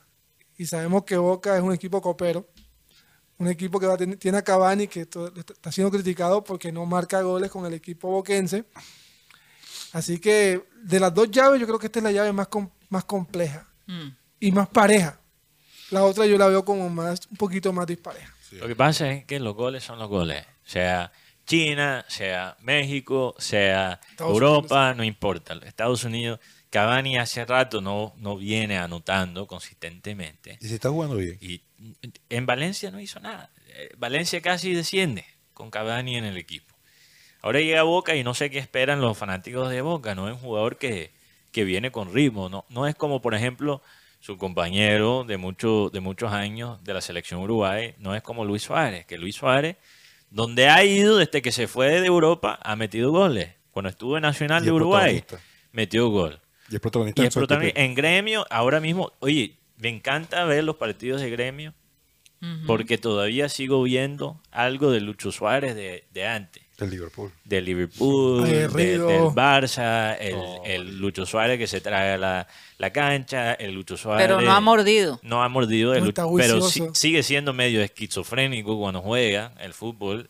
Eh, un momento está gritando a sus compañeros, el otro al árbitro. O sea, no para de hacer cosas. Es un, es un jugador que siempre está haciendo algo. Por eso me parece como eh, un jugador supremamente entretenido. Si la cocaína fuera un futbolista sería Luis Suárez, lo que yo diría. Eh, mientras tanto, Cavani. Cavani dice, yo estoy relajado. Yo lo vi en una entrevista tomando su mate. Yo creo que Cavani ya está prácticamente retirado. Cavani es fresco, Cavani es un poco más, Sí. es más de estar en su casa, es más de estar entrenando en su pueblo natal, todo esto. Luis Suárez es todavía No, él todavía quiere-. Él solo sabe jugar una sola manera. No, y además, recuérdense la historia de, de Luis Díaz, de Luis Suárez. Luis Suárez. Luis Suárez es un chico que viene de, de una familia de muy pocos recursos económicos. Sí, no, no tenía, tenía zap- zapatos sí. cuando empezó Exacto. a jugar. O sea, eh, ¿qué más sabe hacer Luis Suárez? Tiene que llegar hasta el final, digo yo. Oigan, está la historia de, de Sergio Ramos, el jugador del Sevilla FC, que le robaron en su casa en, en Sevilla. Mm, Él no estaba en la casa y aparentemente su esposa tampoco, eh, pero sus hijos sí, con sus, eh, ¿cómo se dicen? Con sus nanas, ¿no? Se le podría decir así, las personas encargadas de, de Sí, la cuidarlos niñera. y se robaron, óyeme, cualquier cantidad de cosas, un reloj costosísimo, eh, joyas, eh, portátiles, bueno, la cosa fue tremenda. Entonces digo yo, imagínense, pasa en la casa de un señor como este que debe tener una seguridad increíble Nadie le diga a, a en. Sevilla. Eh, y la gente dice, eso pasa allá. Claro que estas cosas que estamos viendo en la ciudad de Barranquilla pasan en todas partes del mundo. Eh, en la- lo- Francia. eh, hice una referencia a Iago Falque, Karina, que se fue de América, este jugador español que se fue de América Sí. este año por un hurto y eh, completamente entendible eh, las razones por las cuales él se va. Él venía, parece que en un carro con chofer.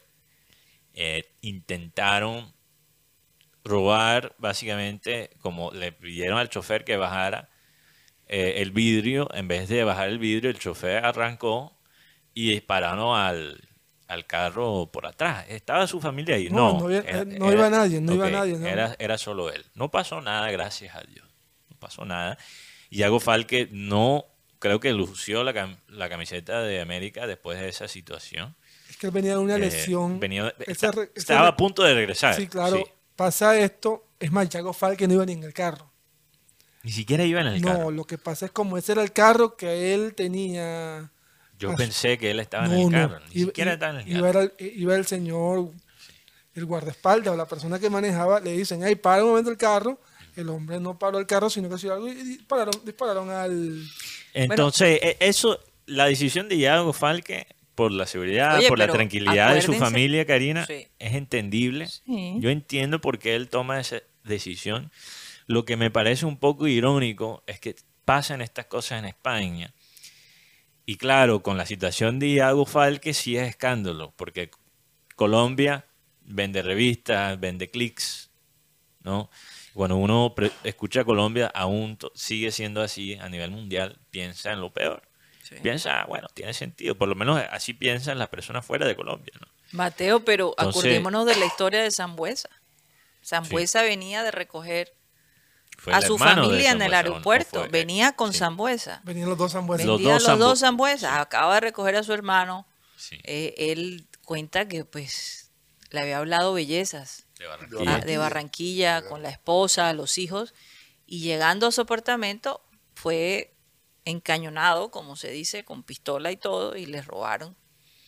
Y, y obviamente pues eh, fue una crisis fuerte, pero hicieron de eso, eh, no permitieron pues que esa situación dañara el momento de la familia y el hombre siguió, siguió, no salió corriendo. Y, y- y la situación de él fue fuerte, traumática. Aquí Eso hubo no es cualquier Aunque cosa. él nunca fue igual después de eso. No, él aquí hubo un Nunca jugador, jugó igual. aquí hubo un jugador de... ¿Tú crees que eso le afectó? Yo creo que sí. Yo no puedo, nadie puede hablar por él, pero él se fue a los pocos meses. Y, no, pero y- Mateo y la- demoró bastante. Eso fue el año pasado que le sucedió. Sí, pero- Antepasado, no me acuerdo. no, no recuerdo exactamente la fecha, pero él se fue a los pocos meses. Y no, no sé, nunca se vio igual en el Junior después de esa situación. Como digo, repito, no quiero hablar por él. Simplemente son especulaciones irresponsables aquí que a veces hay que hacerlas cuando no tenemos la información. Aquí hubo un jugador llamado... Pero lo de lo de Zambuesa, perdón Guti, lo de Zambuesa es mucho más traumático que lo que lo de A eso me Falque. refiero, a eso me refiero. Era peor. En el tema de Iago Falque, él, él quería seguir, pero su familia dijo no, no regresamos. Yo creo que es la esposa y, y el el, hijo. hijo. que le dicen, papá, vamos a regresar a España. Eh, Es que ese es el tema en lo cual no estoy eh, criticando ni burlando. Eh, Más bien es cómo la prensa española habla del tema. ¿Verdad? Le Como si estas cosas no sucedieran allá. Exacto, eh, la entrevistan a Iago Falk, obviamente la violencia y el crimen en España es mucho más bajo que, que Colombia, nadie está diciendo eso, pero lo entrevistan como si él hubiese sido secuestrado, algo así, como si fuera algo... Ah, esa situación preocupa Bueno, a cualquiera. acuérdate que los españoles son exagerados en Esa, todo. esa es la prensa Sí. de ellos, eh, Sí, la verdad. Quizás Bastante estoy esperando amarillito. mucho de, Sí, no sé por qué no. del periodismo de ellos. Aquí han pasado tantas cosas, por ejemplo, yo recuerdo que para el 2014, 15, hubo un jugador de Junior que le dispararon a la pierna, al cachorro Benalcázar. Ah, sí que fue por la 93 con Sí. 46 y 47. Y el hombre se mantuvo en Junior y siguió y jugó lo, lo que pudo jugar. O sea, que también es- está un- están expuestos. Si, si hablamos de Europa, a Di María en pleno partido la- se le metieron en la casa, en Francia. Óyeme, en, en ah, Steven Gerrard, en Inglaterra. En su propia su- ciudad, en Liverpool. en Liverpool. No, son- O sea, es mucho más frecuente cosas. hoy en día. ¿Tú sabes por qué es más frecuente ahora en Europa? A Sterling también. Sí, Sterling en. Londres. Sterling. Yo creo que son por las redes sociales. Ahora, ahora los bandidos, bueno, además se aprovechan de los jugadores muchas veces estar en el en los partidos para hacer el, el- robo, eh, porque saben que la familia también está en el estadio. ¿ves? Pero también las redes sociales facilitan estos robos porque pueden ver, ah, está en tal Es parte con su que, familia. que- que- que Eh, mucha gente, por ejemplo, acostumbra no eh, publicar, de publicar sí. fotos cuando ya están de regreso y no cuando están allá. Porque precisamente estás poniendo en alerta a todos aquellos que malosos que, Sí. que sa- ah, se fueron de vacaciones, vamos a visitar a los gays. Es como, es como la gente, es como la gente, Karina, que llega al aeropuerto de Barranquilla y llega de regreso de un viaje y llega con joyería, con eh, reloj costoso, con las super gafas de sol. ¿Y qué pasa? Muchas veces ha pasado que llegan al aeropuerto, llegan espantajopeando y después los bandidos lo detectan y lo siguen a su casa. Eso, eso, hay un caso, no voy a mencionar el nombre, pero hay un caso que pasó con una influencer, digámoslo así, que pasó así, ella llegó con su cartera Louis Vuitton, con su joyería, con sus gafas y tal, con unos amigos creo, y los bandidos la siguieron del aeropuerto a su casa. ¿De dónde es ese influencer? De aquí. De aquí, de aquí. No, ¿Quién no entrar en detalles. Pero son cosas que, que pasan. A veces te piden llegar al aeropuerto y por eso uno tiene que el espantojopear. tam- O sea, más allá de la ética, del Oiga, moral, también no sé puede ser peligrosa. Dígame si estoy exagerando. Pero hay una manera a veces de algunas personas de contar las historias en TikTok. Ah, Hay una desespera. entonación. Sí. Estuve aquí en el restaurante eh, tal, me comí unas perlitas de chocolate con una, una cosa. Sí, es digo, desesperante. Dios mío. Pero tú sabes que es un fenómeno, ¿verdad? Lo Sí. llaman la voz de TikTok. Sí, es una cosa. este, No se entonces, explica por qué todo el mundo habla así. Y no solo es en español. En inglés también. Sí. Pero lo que pasa es que fastidia todavía más En, en, en español, Colombia. en español de verdad que no lo soporto. Porque la gente Sí. todo habla de una forma muy como...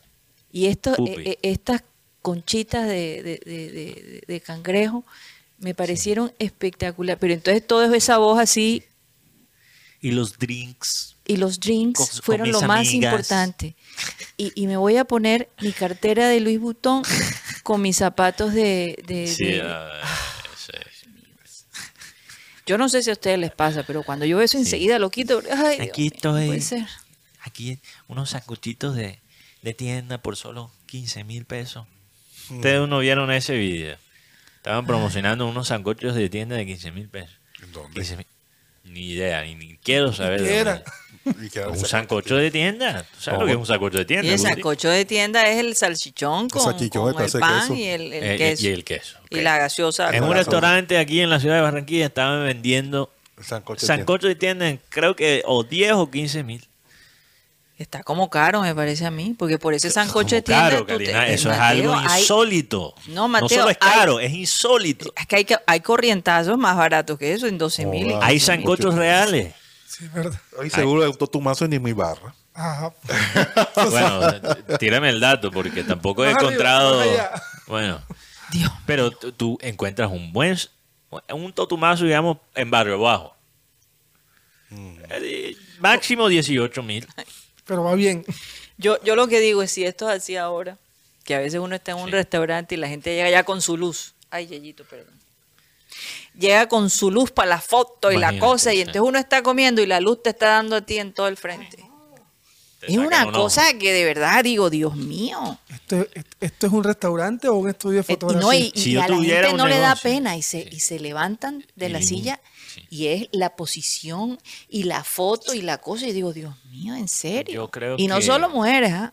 hombres también. Karina, tú sabes lo que pasa, es que yo creo que hay un bullying que es saludable. Yo, lo que estoy diciendo es un poquito controversial. Pero no todo el bullying es malo. Yo no estoy hablando del bullying que se ve de niño, que no sé qué, fulanito tiene la cabeza grande y que es bajito y que es del otro equipo y tal. No, estoy hablando de ese que bullying. tiene la nariz de No, no, morrocoyo. no, no estoy hablando de bullying, no, no estoy hablando de bullying por cosas que no se pueden controlar, eh, como el físico de una persona. Bueno, se- sí se puede controlar, pero ajá. Eh, el físico, orientación sexual, religión. O sea, estoy hablando de cosas que ajá, no Ah. deberían ser, temas que no deberían ser tocados. ¿ok? En la burla. Pero hay, hay actitudes que merecen la burla. Y yo creo que hoy en día lo que está deteriorando nuestras sociedades. Deteriorando. deterioria- ya no puedo hablar, deteriorando nuestras sociedades, Karina, es la falta a veces de pena. Ya la gente, por ejemplo, ya no le teme ser hipócrita. Los comentaristas, sean deportivos, sean políticos, sean lo que fuera. Una semana dicen una y la otra dicen otra.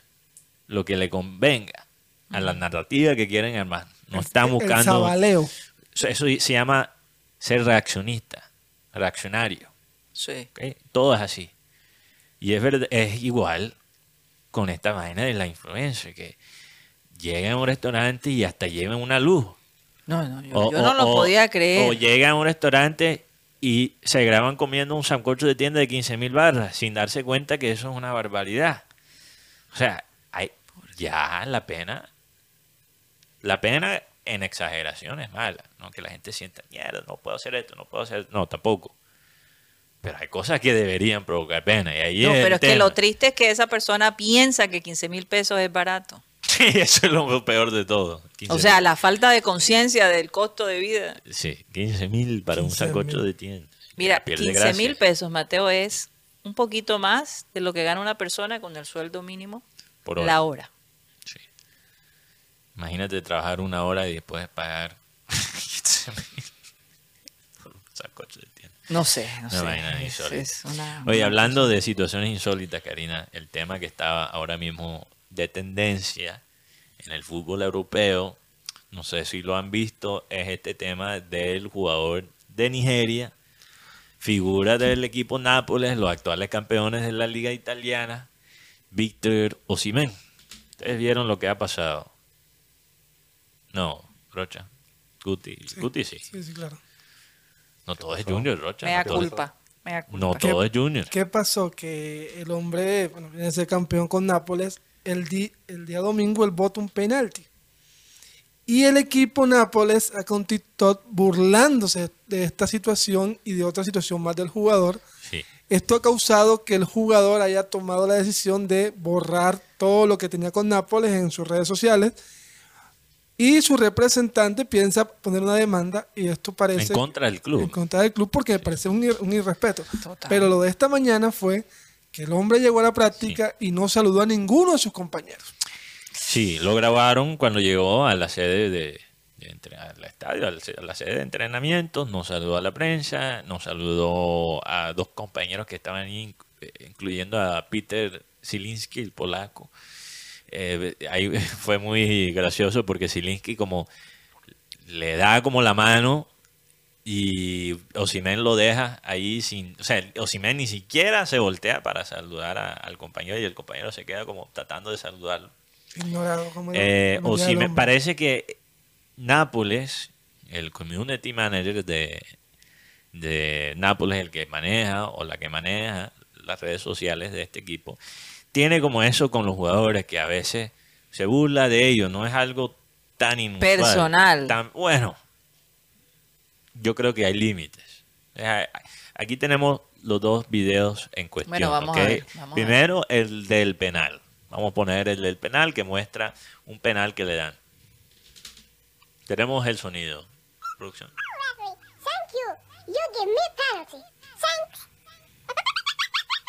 Gracias por el penal.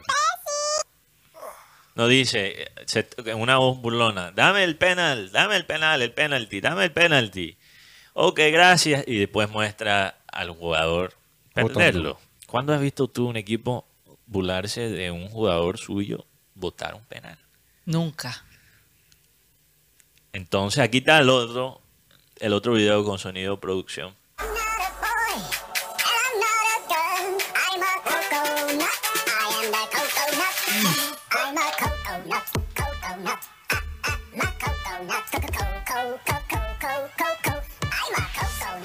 ¿Qué es eso? O sea, eso- ¿qué le están queriendo decir? Que, que, que- ese coco. Cabeza de coco. Por, No, por- no, por lo pero menos, que- por lo menos el community de Junior se puede sentir un poco mejor. Coco. Yo no soy una. No soy, o- o que No soy coco. un niño, no soy una niña, soy un coco. soy un coco. Eso así dice la canción. Y mira, no yo votaron a la chica que, que maneja eso. no, no sabemos el, si es Si es chica, chica o, o chico. La persona. Si es un grupo, no se sabe. sí. No sabemos el quién es la persona. Dios Si va, mío. si va a ser despedido, quién sabe. Si es hincha de Nápoles, no sabemos nada. No sabemos nada. No sabemos nada de la persona que está manejando la cuenta de TikTok del equipo. Oye, ¿tú te imaginas si hacen eso aquí? No sé. Pero el punto, antes de, de conectarlo con acá, Karina, Mm. eh, Víctor Osimén, hay que tener algo en cuenta. Fue el máximo goleador del equipo el año anterior, en un año histórico donde gana Nápoles la liga por primera vez desde que se fue Maradona. Y por la primera vez, obviamente, desde que fallece Maradona. Primer título ya en el estadio con el nombre del máximo ídolo de ese equipo.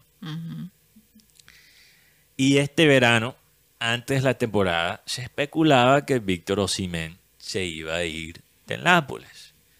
Supuestamente una oferta de Bayern Múnich.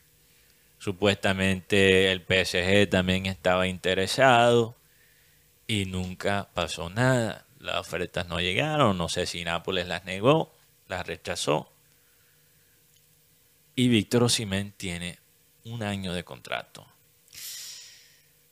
Todavía. Solo un año. No, el hombre no va a renunciar porque él no va a perder. No va a perder la plata. Lo van a tener que echar. No sé. Y, y- y lo van a tener que in- indemnizar porque... Pero más bien, Karina, lo que estoy, no sé cuáles son las leyes laborales de Italia, pero el, más bien el punto que estoy, a lo cual estoy tratando de, llegar, es que quizás ya habían resentimientos aquí, entre él y el, el equipo. Mira cómo el Nápoles trató, por ejemplo, a su eh, técnico campeón, Spalletti, que ahora mismo, hace poquito, se convirtió en el técnico de la selección italiana. ¿Qué pasó? Spalletti se fue básicamente a las malas del Nápoles, porque él tenía eh, como una cláusula de renovación automática. ¿Ok? Entonces el club, sin hablar con él, activa la cláusula, le renueven la, la contratación y él básicamente está amarrado en Nápoles un año más, sin ellos consultarlos, que bueno, él al fin y al cabo firmó ese contrato y era decisión del club. Legalmente el, el club no tenía que hablar con él. Pero Spalletti dice, te acabo de ganar la liga y me vas a tratar así. Entonces, ¿qué hizo Spalletti? Se fue a su finca en la Toscana, teniendo Pobrecito. todavía un... Pobrecito. Teniendo todavía un año de contrato y dijo, bueno, yo no voy a trabajar. ustedes verán lo que hacen, pero yo voy a pasar el año del contrato en mi finca. Y lo dejaron ir. Entonces, mira, Nápoles ahora tiene una cosa consistente con las personas que más le da al equipo, que ellos son, hablando de la lealtad, oye Karina, son desleales. Osimén debería ser un ídolo y debería tener mucho más respeto de Nápoles y, y especialmente de las redes de Nápoles y del equipo como tal, como institución. Él va a quedar en la historia de esa ciudad por siempre. Entonces, ¿dónde está ese respeto? Y tiene otro problema Hay también. límites, de verdad también. que sí. Tiene otro problema por el tema de Kisha Kavaraskelia, ¿De quién? que no, no está rindiendo después del título. Tiene más de cinco meses que no marca un gol con el equipo de Nápoles. Y ya están diciendo de que ese es un, él fue flor de un verano. Flor de un día. Bueno, de un sí, día. flor de un día, quizás, no sé, pero fíjate que la gente no se las monta a, a Cabrasquelia a pesar del el momento, gracias Rocha por ese sonido de ambiente, eh, no se las monta en, en Nápoles a, a Cabrasquelia, a pesar del mal momento que él vive con el equipo, porque le dicen cabradona y no sé qué, hay mucho feeling con él y la hinchada por Y los manera- italianos, Sí, los italianos qué. muy parecidos a nosotros acá, cómo nos gusta Sí. bajar la caña, ¿no? Pero no es bajada de caña. Es, No, es todavía más allá. no, no es una bajada de caña. Lo dicen con respeto. En serio. Las comparaciones con Maradona por su estilo de jugar, cariño. No, no, yo sé, Sí. pero diciendo, ¿no? De la, la manera, eh, el sentido del humor, eh, yéndome al otro extremo, es muy parecido al, al de nosotros Sí, acá. puede ser. Entonces le pusieron ese apodo por la su, su manera de jugar, por las Ajá. comparaciones con Maradona. O sea, ponerle ese apodo no es cualquier cosa. Claro que no. Sería aquí como nosotros. Pero semejante presión también, Mateo. Sí, también. También. Pero el punto es que si tú comparas cómo tratan a Cabrasquelia, que no está jugando bien, con Osimhen, Sí, total.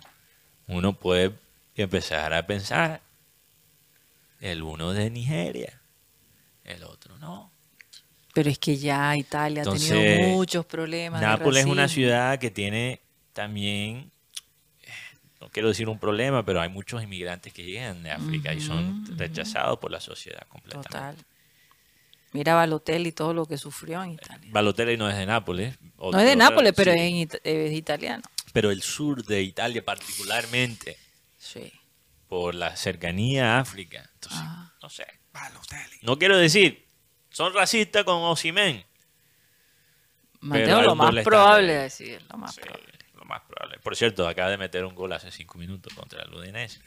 Sí, ahora cómo lo- Quiero repa- repasar el partido para, para ver cómo lo celebró.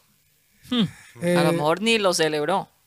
ayer, ayer, como siempre, otra vez yo, yo peleando, pero bueno, ayer tuvimos la oportunidad ¿Cómo así de- que como, Anda como siempre tú peleando? Peleando con la gente de la DPB y la gente de... Pero Guti no es la peñonera, güey. No, pero... pero Te no, no, lo voy a preparando. guardar mejor. Pero bueno, hablando un poquito de lo que sí causa felicidad, es el triunfo de Titanes. El día de ayer ganaron 78-73 a Motilones del Norte. Y gracias a la gente de prensa de Titanes nos, hizo, nos acercó este audio de Tomás Díaz. Ajá. Así que Bueno, hoy un triunfo más para Titanes. Eh, el equipo hoy eh, presentó algunos, ah, algunos desajustes defensivos eh, y algunos desaciertos ofensivos, pero principalmente virtud del rival. Mm, eh, lanzamos para un 28% en tiros de tres nos complicamos en algunos pasajes del partido con, con la defensa, pero mm, seguimos construyendo equipo. Sabíamos que veníamos para, primero para eh, condiciones eh, adversas desde el punto de vista climático. eh, jugadores que llegaron tarde pero que vienen acoplándose pocamente, entonces por eso mismo digo que estamos construyendo equipo. Podemos corregir sobre el triunfo y no sobre la derrota. Entonces, pues felicitar al equipo. Igualmente se siguen haciendo, se sigue haciendo el trabajo. Eh, seguimos mirando cuál es la mejor eh, eh, roster que, en, en el cual nosotros podamos sentirnos cómodos para, para eh, las condiciones que, que así amerita el torneo. Entonces, eh, bueno, viene Búcaro, ya estaremos pensando en ellos a partir de mañana. Me gustó mucho lo que él dijo.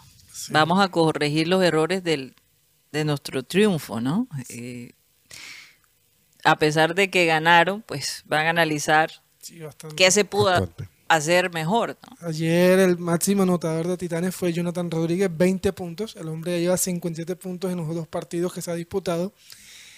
Y el jugador revelación, Juan Cárdenas, jugador que tuvo una lesión impresionante que gracias a Dios volvió con el equipo, ha sido el segundo anotador del equipo. Así que Titanes mañana juega contra Búcaros a las 5 de la tarde. Esperemos que esta vez sí nos los transmitan para poder ver al Dream Team de Titanes.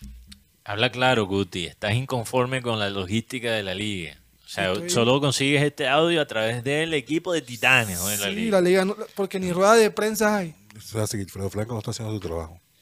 No sé, Rocha. yo Pupilo sí. tuyo. No, por eso. Yo No, no, le no ha, ha ¿Quién, decepcionado Rocha? varias- sí. Sigifredo Franco. ¿Quién, Rocha? Sigifredo Franco. Saludos así. La verdad es que que- dice, eh, por cierto, él dice que nunca hablamos del básquetbol. Entonces, bueno, está. Duele porque de todas maneras Sí, recuerdo a este señor. hay Sí. personas que quieren ver a Titanes porque una de las quejas que es supuestamente era para ayudar a otros equipos a que no perdieran la parte deportiva, pero nos quitan a los, a los periodistas, a los fanáticos la oportunidad de ver a Titanes. Ya van dos veces, igual que al equipo Motilones tampoco le han presentado los partidos, entonces estamos viendo un, no sé si, o si tienen que esconder algo, yo no sé. Oye, ¿de qué se Esconder. estará riendo Rocha? No, que por aquí una amiga me dijo, hey, por casualidad estaba escuchando el programa y escuché la historia de tu novia de Yopal. Ay, Preciso. Prepárate. Eh, Rocha, tú vives contando cuáles son tus estrategias. Eh, eh, eh, No, Piensa no. que la gente no nos escucha, seguro, la- no sé. eh, oye, que- ah, No. ¿cuáles son tus estrategias? Oye, haz tal cosa pa- porque quieres terminar Mm. con la chica. Entonces ella ya sabe, si le pides poner la camiseta, No, pero ella de fue- acá. Sí, pero es una prueba de amor que. Sí. Pruebas de amor. Yopal que, se, Yopal que se está convirtiendo en el, ma- en el mapa colombiano en un punto importante en la parte política. Se nos acabó el tiempo, señores. Y Aguti hablando de política, y yo creo que eso ya es No, una ya, ya. Ya es hora de No, que pues como, ay, no, como que son el cambio. Pero no veo el cambio por ningún lado. Ay, ay, ay. Cositas bien. Rocha, más bien preocúpate por los cambios de, de Reyes, porque No, esos eso no. cambios están también embolatados. Embolatadísimo. Los cambios por lo general están embolatados. Se nos acabó el tiempo. Muchas gracias por haber estado con nosotros. Mañana regresaremos a a la misma hora y por el mismo canal. Nuestro canal de YouTube, programa satélite y las distintas plataformas digitales. Vamos a pedirle a nuestro amado Abel González Chávez, que por cierto van a tener todo el Remember Time después de las 5 y 30 de la tarde. Ahí pueden verlo completo en nuestro canal de YouTube. Abel González, por favor, despide nuestro programa. Dice el versículo de hoy, aunque la higuera no florezca, no en las vidas haya frutos, aunque falte el producto del olivo y los labrados no den mantenimiento y las ovejas sean quitadas de la majada, no dice manada, de la majada, y no haya vacas en los corrales, con todo yo me alegraré en, Jes- en Jehová y me gozaré en el Dios de mi salvación. O sea que en la adversidad, ya sea por la falta de la oveja, de la comida, de la vaca, me alegraré en Jehová porque gozaré con el Dios de la salvación. Eso parece algo gaseoso, pero tiene una fortaleza gigantesca. Por eso siempre diré, en un mundo como el de hoy, en donde muchos hijos son abandonados por sus padres, llámese el papá o llámese la mamá o ambos, hay un papá que no te falla. pero hay que comunicarse con él. Hay que aceptarlo como el verdadero y gran papá.